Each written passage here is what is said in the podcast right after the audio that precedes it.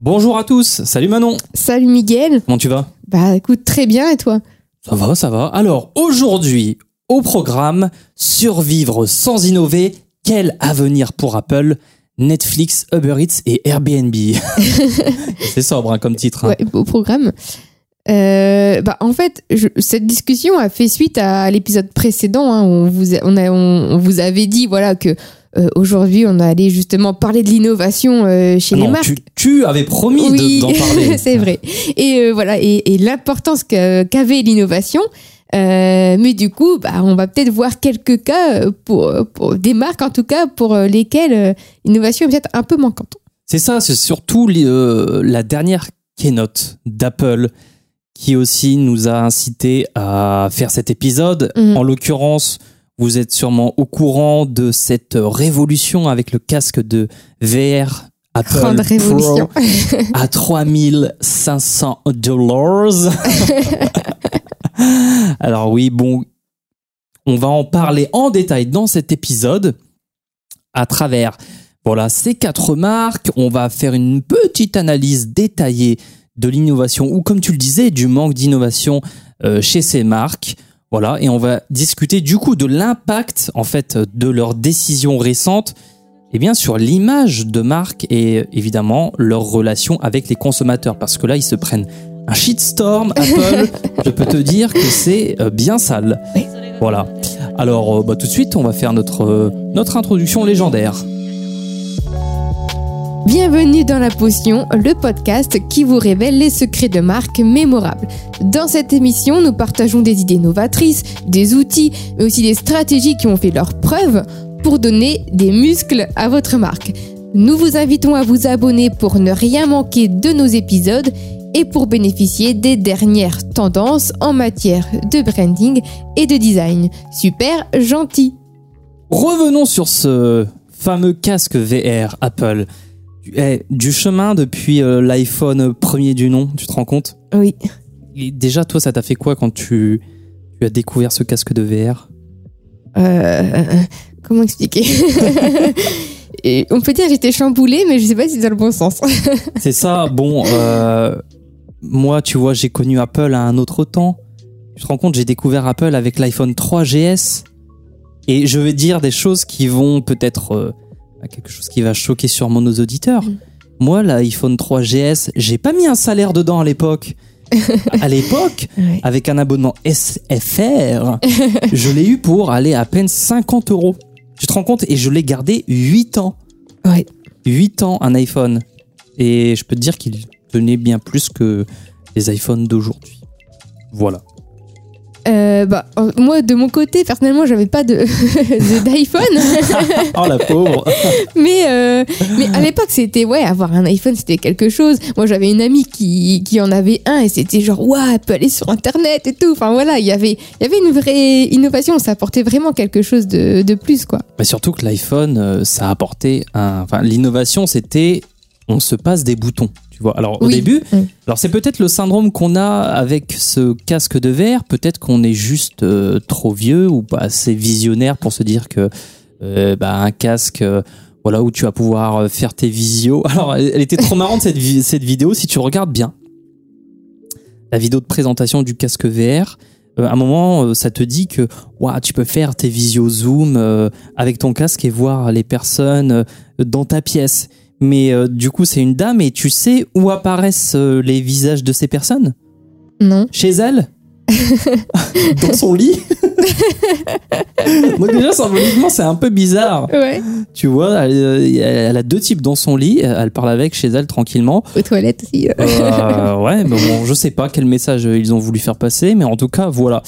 Euh, je pense que ça restera destiné à un public pro quand même, hein, parce que vu ce, ce prix, bon, qui va investir euh, deux mois de salaire, voire plus, dans un Mm, casque mm, de, voilà, dans une époque d'après Covid, où peut-être on a envie d'être connecté avec les gens, peut-être que se mettre tu vois, c'est ça aussi. Est-ce que tu as envie de payer pour te mettre un, un- un- un casque de réalité euh, sur, euh, sur le visage, tu vois, alors que déjà le masque en tissu, c'est Mm. C'est franchement ennuyeux. C'est ça. Mais alors du coup, ça va peut-être faire le parallèle pour euh, les, les marques d'après, mais, euh, mais c'est vrai que je pense que le Covid et le post-Covid ont, on crée une, réelle différence en fait. Euh, bon, par exemple, voilà, les, fameuses Netflix, Uber Eats, surtout Uber Eats, ils ont eu vraiment un, euh, comment dire, euh, a une Le- hype, hein, ouais, ouais. oui, et leur euh, heure de gloire quoi. Enfin, Ouais, c'est ça. pendant le Covid, parce qu'évidemment, on pouvait pas sortir de chez soi. Donc, qu'est-ce qu'on faisait? On commandait Uber pendant qu'on regardait Netflix. Et on prend du poids.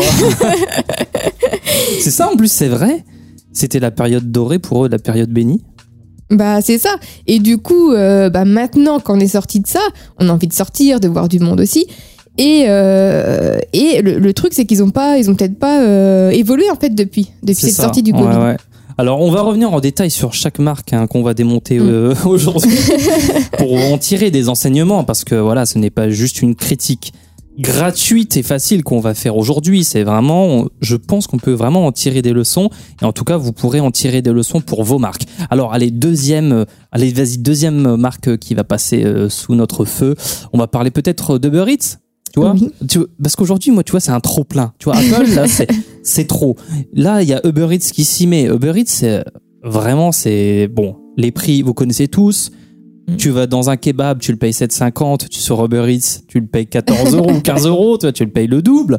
Donc euh, là, est-ce qu'il y aurait pas un petit problème avec Uber Eats? Bah, et puis encore une fois, euh, au, au début, on avait pas mal de promos. Souvent, on avait des, même si c'était un peu plus cher. Euh, bon, déjà quand c'était le Covid, on n'avait pas le choix. Mais après, voilà, c'était un confort, donc on pouvait payer un petit peu plus cher euh, pour être livré chez soi. C'était pas un problème. On profitait un peu des des offres qu'on recevait par mail et des codes promo, etc. Et en fait, maintenant, il y en a de moins en moins en fait. Et, euh, et du coup, bah, on paye le, prix fort de plus en plus cher. Et, euh, Et Pourquoi il y, en- il y en a de moins en moins? Parce que peut-être, après avoir écrasé la concurrence, et c'est ce qu'a fait Apple, euh, bah, tu te dis, comme tu as une position de domination sur le marché, tu vas augmenter les prix. Et évidemment, bah, voilà, les gens seront obligés d'accepter. Ah, Et puis ils ont aussi cette nouvelle offre de livraison gratuite pour laquelle tu t'abonnes en fait. Euh, Ouais. euh, du coup, ça incite encore une fois à payer pour prendre cet avantage. Euh, voilà, donc euh, on, on- on modifie son offre, mais voilà, peut-être pas dans le bon sens quoi. Alors vous me rétorquerez que oui, mais bon, c'est plus cher, mais tu payes le service, enfin, c'est ce qui peut être justifié. Mais là, faut pas pousser le bouchon un peu trop loin. Alors c'est la même chose Bah. avec euh, avec euh, Je Uber tout court. Vas-y, je t'en prie. Bah, juste sur Uber Eats, d'ailleurs, euh, je pense que vous l'avez tous noté, euh, il y a de plus en plus de restaurants maintenant. Euh, lorsque euh, on, se fait livrer chez Mhm. Uber Eats, j'ai déjà eu une fois un petit un petit papier dans en- bien emballé quoi dans mon dans ma commande qui disait allez sur notre site c'est moins cher. Ça, oh, déjà, c'est terrible ça. Et tu te rends compte, mais ça, c'est la même chose avec euh, avec Airbnb. C'est la même chose avec Oui, Airbnb oui, qu'on va démonter aussi aujourd'hui. Combien de fois j'ai entendu, bah la prochaine fois, passez pas par le site, hein, ils nous prennent beaucoup en commission, Mm, même mm. euh, sur Booking, hein, je pense. aussi oui. Mais euh, et en plus Airbnb. Parlons-en d'Airbnb, tiens, je suis pas le conducteur, c'est pas grave. Airbnb, payer plus cher que l'hôtel, c'est quoi ce truc? C'est un, c'est un truc de fou. Et sans parler en plus là des dérives qui commencent un peu à polluer là, sur les réseaux avec euh, les, les personnes qui mettent des caméras dans leur euh, Ah ouais, ouais, ouais, ouais, Donc, ouais, euh, donc ça en plus pour l'image d'Airbnb, c'est euh, voilà, c'est ça aide pas du tout. Mais euh, mais oui, en fait, avant euh, Airbnb, on payait pour euh, bah, On payait pas. On payait on pas cher. payait vraiment pas cher pour en fait avoir un, bah, un matelas gonflable quoi, un ça. espace, un matelas dans une chambre libre chez quelqu'un. Donc on allait chez l'habitant quoi, et c'était euh, quasiment rien du tout. Mhm. Euh, mais ça, de toute façon, tout le monde a pu constater. hein, c'est devenu un vrai business. Euh, Mais c'est ça en fait, même Airbnb n'a pas. En fait, du coup, tout le monde s'est dit tiens, je vais pouvoir faire de la location facilement. mhm. Tu vois? Et Airbnb s'est dit bah tiens, ouais, ça va faire plein de rentrées d'argent quand même, on va laisser faire. Mais ils se rendent pas compte que à long terme, c'est pas une stratégie intéressante. Puisqu'aujourd'hui, Airbnb, oui, c'est une agence de location, quoi, presque. Bah, c'est devenu ça, hein, puisque de toute façon, il y a eu cette problé- problématique pour les grandes villes dans lesquelles il y avait trop de Airbnb, où euh, les propriétaires étaient obligés de Oui. prendre le statut de, alors je sais plus comment ça s'appelle, mais voilà, de, de, de propriétaire comme un, un hôtel, enfin Mhm. voilà, euh, pour pouvoir continuer à être sur Airbnb. Euh, mais du coup, euh, la question qu'on se pose, c'est est-ce que euh, en fait Airbnb et même pour les autres marques, euh, ils, en fait, ils n'ont pas perdu euh, l'essence de la marque, leur valeur en fait profonde, puisque à l'origine on était là pour proposer un, un service innovant, ok, mais aussi répondre à un problème en fait. C'était l'offre de valeur, en fait. Mm. C'est on vous offre un logement pas très cher. Voilà. vous offre un petit espace chez nous, pas très cher, et on va revenir dessus hein, dans les enseignements Mm. qu'on peut qu'on peut en tirer. Mais en tout cas, là, c'est là, c'est le moment de pousser une gueulante. hein, et on va passer à Netflix, ok. Parce que moi, je l'ai pas vu Full Metal Alchemist Brotherhood. Toi, tu l'as peut-être vu, mais pas moi. Et en Oui. fait, ils l'ont retiré du catalogue et c'est une véritable hécatombe. À chaque fois que tu alors moi, je vais sur Sens Critique, je regarde un peu dans mes envies, tu vois, Mm. dans les séries et les films que je veux voir. Et évidemment, les gens disent ouais, vu sur Netflix, blablabla. Mais en fait, ça, c'est plus vrai au bout de six mois ça. pratiquement. Après, quand tu vas sur le catalogue, tu le trouves plus, quoi. Voilà, et tu te finis à te retrouver sur Disney que Non, mais ça, de toute façon, euh, c'est un fait. Euh, maintenant, sur Netflix, euh, bah, il y a tellement plus, plus rien d'intéressant aussi qu'on se retrouve à passer une heure à essayer de trouver quelque tu chose à regarder, plus de quoi. temps à chercher qu'à regarder un truc, c'est incroyable. Je me suis déjà retrouvé dans cette situation. Voilà, pendant une demi-heure, t'es là et au final, tu te dis bon, allez, je vais mettre C8 et Cyril Hanouna. Tu vois c'est presque ça. Enfin bref, euh, voilà, Netflix aussi. C'était la le- révolution. En fait, l'offre de valeur ici, c'était quoi? C'est on vous offre euh, un catalogue illimité. euh, en visionnage et ça venait concurrencer les vidéoclubs. Netflix a Bah, tué les Bah, vidéoclubs. en fait, à la base, Netflix était un vidéoclub. Mhm. En fait, on- aux États-Unis, hein, mais euh, Netflix était une chaîne euh, de location de, Oui, VHS. euh, puis de DVD et, euh, et du coup bah à ce moment-là euh, ils ont eu cette idée tiens bah écoutez on est en train de passer au numérique il va falloir quelque chose donc on va innover et ils ont pris leur place comme ça et bah je pense que c'est exactement ce qu'il fallait faire à ce moment-là mais maintenant est-ce que ils sont pas en train de perdre un peu leur leur fil? Ah, moi, je pense qu'ils perdent leur âme là de Ouais. plus en plus et surtout qu'ils sont en train de nous faire perdre beaucoup d'argent parce que ça augmente, ça augmente. Voilà, c'est ça en fait qui est frustrant, c'est que ça augmente et tu perds des- du catalogue. Et Mhm. les nouvelles choses au catalogue, franchement, euh, bon, c'est pas terrible. hein. C'est pas, c'est vraiment pas terrible. Enfin bref, ça on pourra en discuter, mais je pense que ouais, on partage un peu tous euh, Bon. cette euh, après sur ce- sentiment. Bon après bon ça c'est des choses qu'il faudra se discuter etc mais mais je pense aussi que le, le fait que le d'avoir une multi euh, une multitude de, de plateformes qui se créent euh, et en fait chacun va essayer d'avoir ses, ses, ah, ses exclusivités Oui. pardon et du coup bah évidemment ça peut peut-être que ça c'est ça qui peut aussi appauvrir un peu euh, Netflix quelque part dans son catalogue parce qu'ils vont se battre un peu pour les chacun va se battre pour ses pour ses films Oui, c'est ça en fait, c'est une guerre de licence hein, entre euh, les autres plateformes et voilà qui aura les droits de telle ou telle Mm, mm. série et c'est ce qui fait euh, souvent leur force. hein. Game of Thrones, c'était sur quoi à un moment? C'était OCS ou un truc comme ça? Euh, oui Oui, euh, OCS ou Orange ou je sais pas trop Oui, c'est quoi. ça, enfin oui. bref. Et euh, bon, voilà, voilà, on est triste, vous êtes triste et là on se demande voilà, on va revenir sur euh, sur sur chaque cas vraiment pour en tirer des enseignements. Peut-être qu'on peut revenir sur le cas d'Apple et de son casque de VR. Mhm.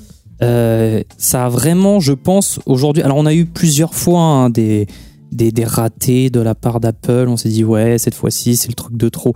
Mais là, je pense que ça, tout, ça marque un tournant vraiment très important.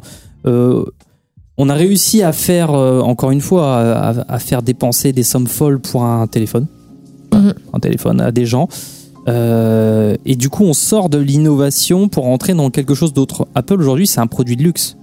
Tu vas plus acheter du Apple parce que c'est révo- c'est révolutionnaire, parce que si tu compares un iPhone avec un Samsung, bon, c'est pas léger, c'est pas énormément meilleur. D'ailleurs, il y a sur plein d'aspects, hein, photos, etc. Même écran, euh, d'autres marques sont Mm. meilleures qu'Apple. Et sur plein de fonctionnalités, euh, Oui. parfois Apple euh, sortent certaines, euh, certaines fonctionnalités bien après d'autres C'est ça, donc ça devient des suiveurs. Ils innovent plus, c'est ça qui est incroyable. Mm. Ils, ils n'innovent plus et surtout, voilà, ils ont fait en fait euh, euh, d'Apple une marque de luxe. En fait, t'achètes Apple pour appartenir à une une, une classe en fait presque. Une classe euh, une, une communauté d'Apple. Mhm. une classe sociale voilà lorsque j'ai un iPhone. Alors déjà j'ai un iPhone. Je voilà voilà j'ai j'ai un peu d'argent voilà j'ai un statut social. Mais si j'ai un iPhone sans coque là c'est là tu peux te dire ouais je suis quelqu'un tu vois Et, et sans, euh, sans écran cassé, quoi. c'est ça sans- et sans, sans film protecteur tu dernières vois. versions d'iPhone. C'est ça. Alors euh, bon, quel est l'enseignement concret qu'on peut tirer du enfin de cette euh, déroute avec le casque d'Apple? Et peut-être qu'encore une fois qu'on se trompe, ça se trouve ça va être un super succès, tout le monde va vouloir l'acheter. Mais J'en doute doute, un peu, avec mais, surtout l'échec du métaverse. Hein. Bah Voilà, oui, on voilà. voit aussi. Euh, bon. Voilà, euh, on en rediscute les gars, mais là je pense qu'on se trompe vraiment pas. Donc quel est l'enseignement qu'on peut tirer de, de cette affaire Euh, C'est qu'avant de lancer en fait peut-être un nouveau produit, il faut s'assurer qu'il est en phase avec l'image de marque qu'on a établie. Ici avec Apple on en a beaucoup parlé. Mm. Et ça, comment on fait? Ben, on fait des recherches sur son public cible, on teste le produit avec des petits groupes d'utilisateurs, et voilà, et on demande les retours euh, des clients actuels. Et là, vraiment, on se demande, bah, est-ce qu'ils l'ont fait, quoi? Est-ce que c'est pas juste un, un petit groupe euh, euh, de je, monsieur je sais tout, madame je sais tout, qui se sont réunis dans la Silicon Valley et qui se sont dit, tiens, on va faire... un- Ou juste ils se, ils se font plaisir quoi avec les choses Ouais, qu'ils ont ça. envie de faire. Euh, sans se demander à est-ce que ça répond vraiment à un besoin en fait euh, Oui. du consommateur? Est-ce que Mm. ça va vraiment euh, lui faciliter en fait sa vie de tous les jours? C'est ça. Alors avec une nuance, du coup, c'est intéressant ce que tu dis parce que j'ai l'impression que les keynotes, en fait, c'est et on le voit parce qu'en fait tout, tout ce qu'ils ont annoncé en dehors du casque, en fait, Mm. c'est des choses qui seront même pas prêtes en 2023.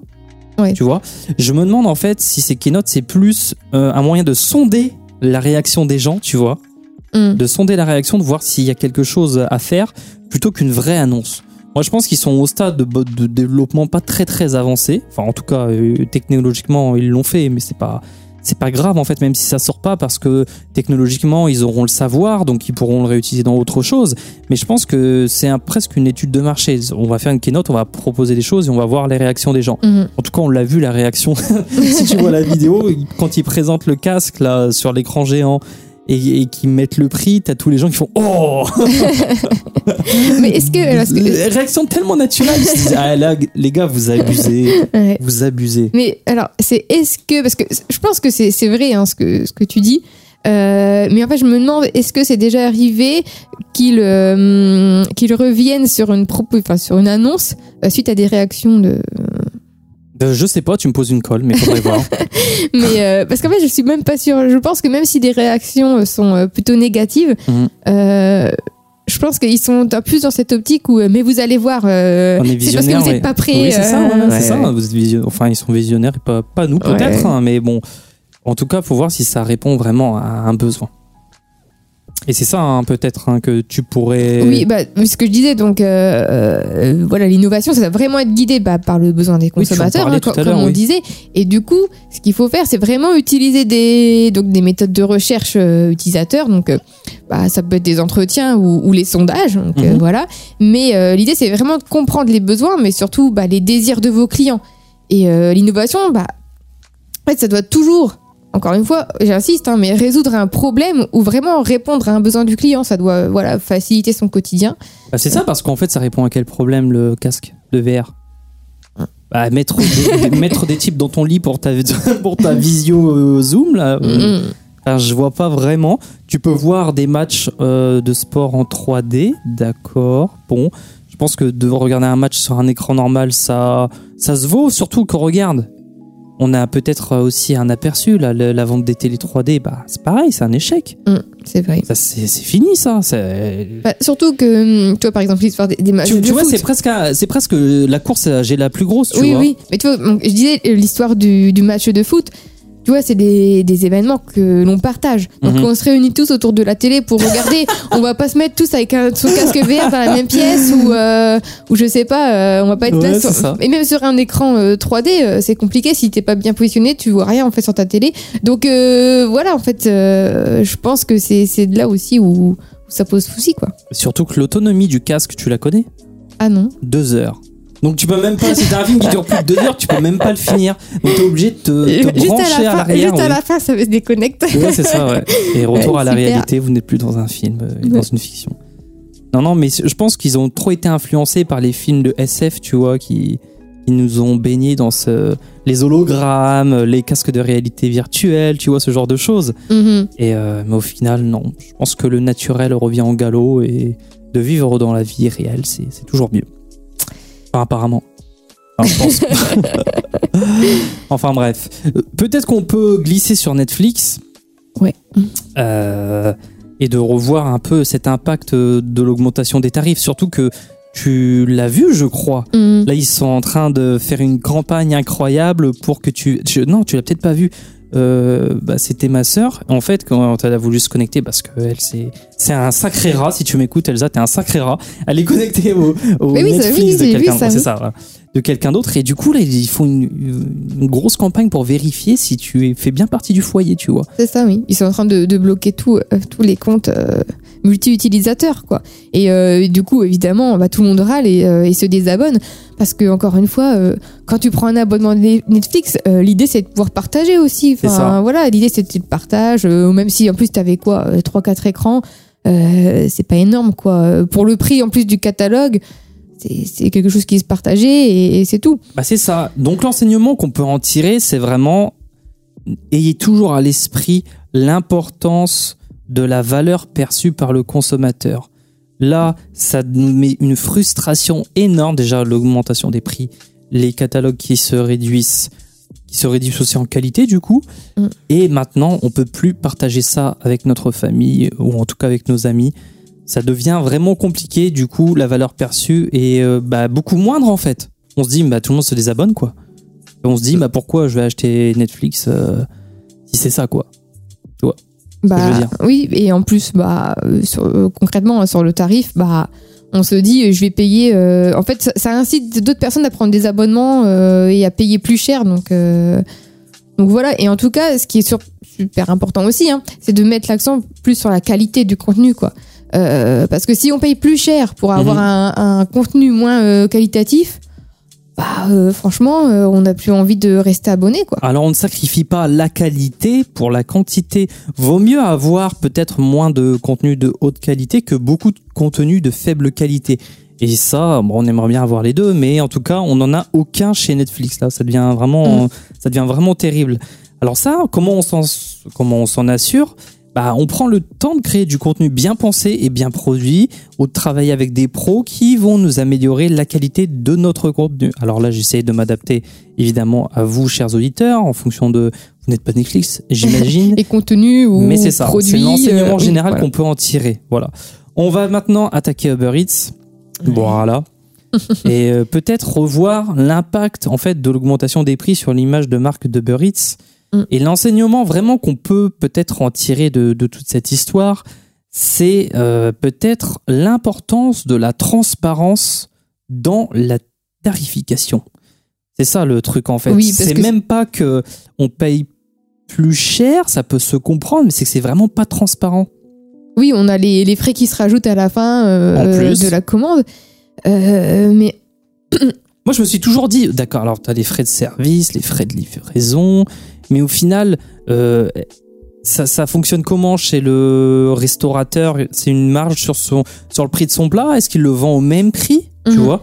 En fait, ça reste un peu flou. en tout fait, ça. je crois que le restaurateur est obligé d'augmenter son tarif Mhm. parce que justement Uber Eats prend une Une marge. Du coup, bah, Voilà. pour rattraper cette différence, ils mettent le plat plus cher. Mais c'est incroyable ça. Et, euh, et euh, oui, j'allais dire, en plus de ça, euh, donc on se retrouve avec des tarifs beaucoup plus euh, élevés, alors qu'en plus, bah, sur Uber Eats, euh, qu'est-ce qu'on a comme type de, de restaurant? C'est surtout majoritairement du fast-food. C'est ça. Enfin, voilà.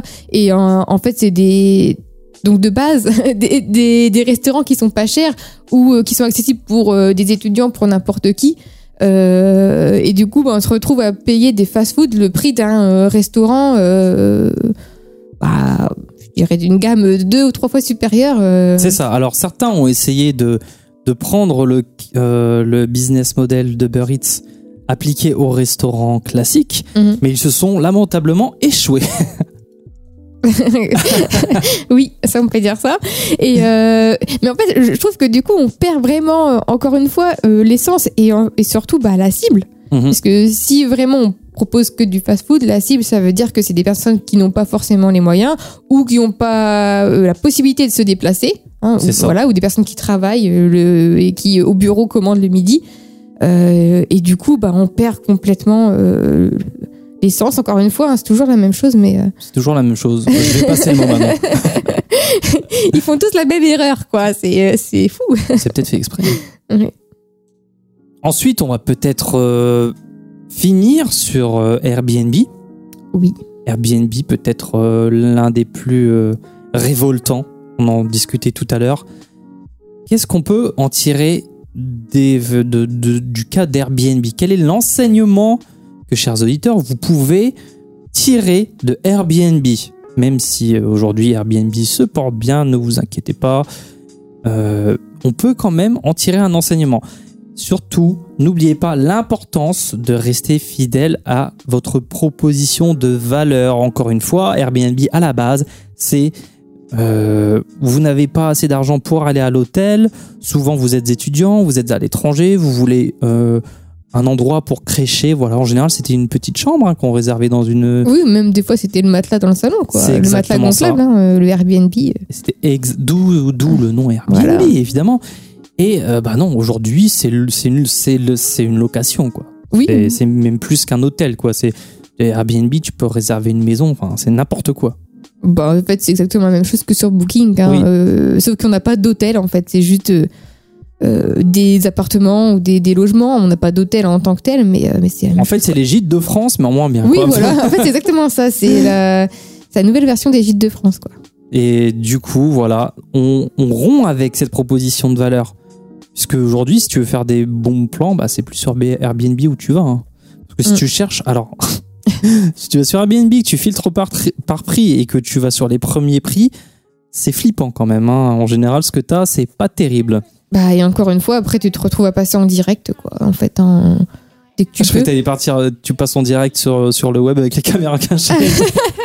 non, non, bah, Ah, oui. c'est, un risque aussi, ça. hein. Faut pas Ouais, donc, faire, bon, faut faire euh, attention.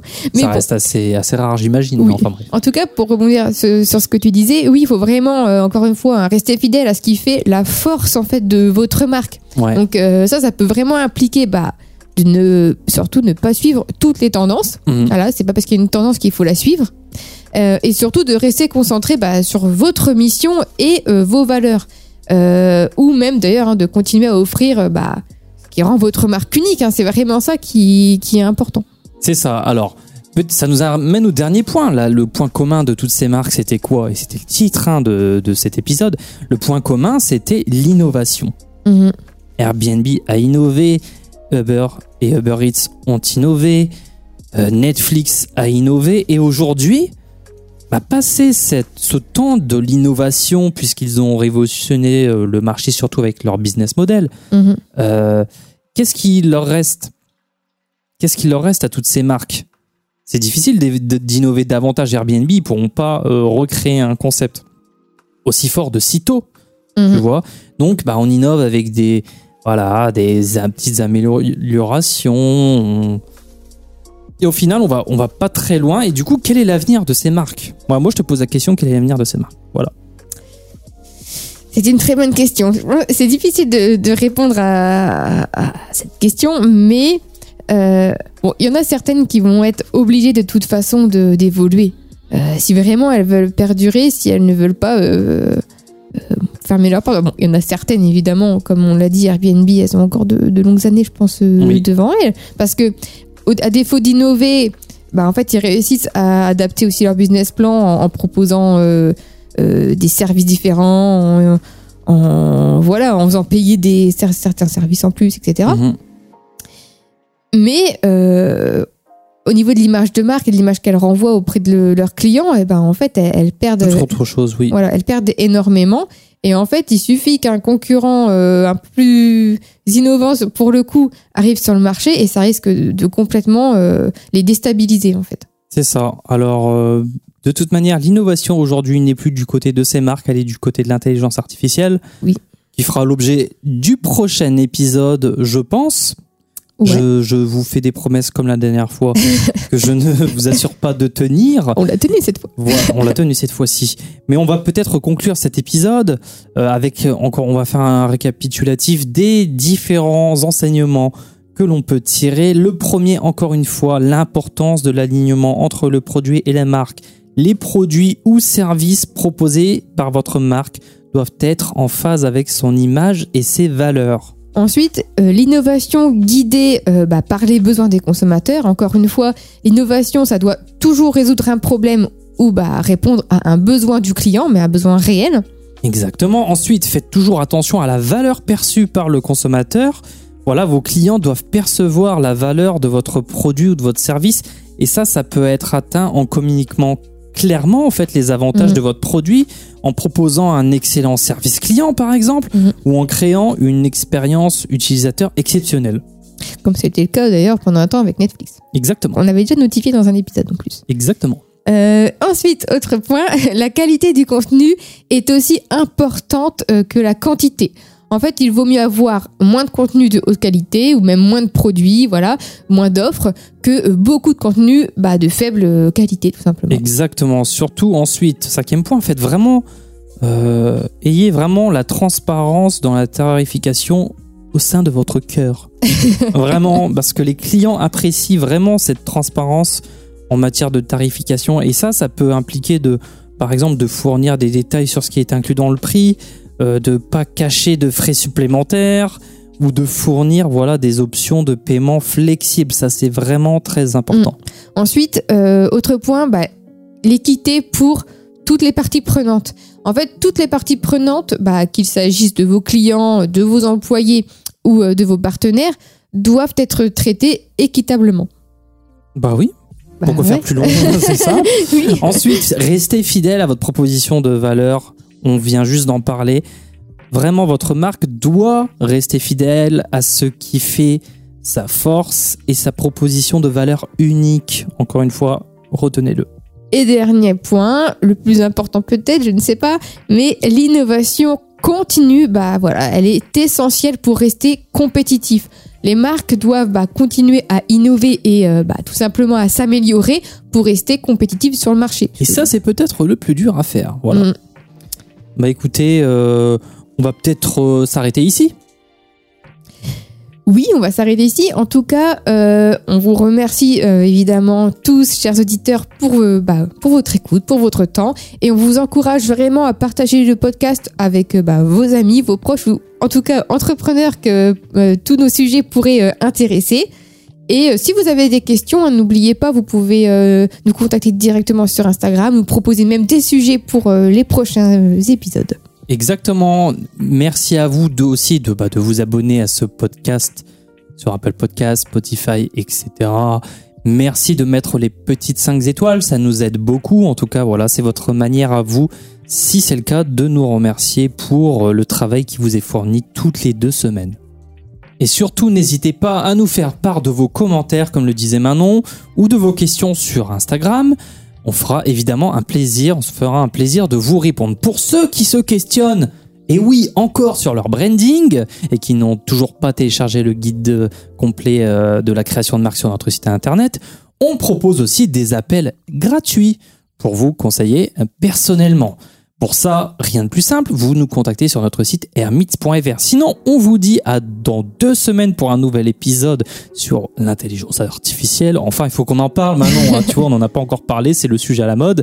Euh, mais bon, on va parler de l'intelligence artificielle liée aux marques. Voilà. Et surtout, n'oubliez pas, une potion est un secret bien gardé.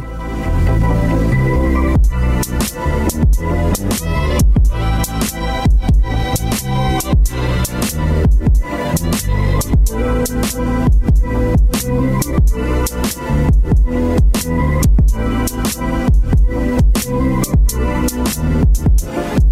you.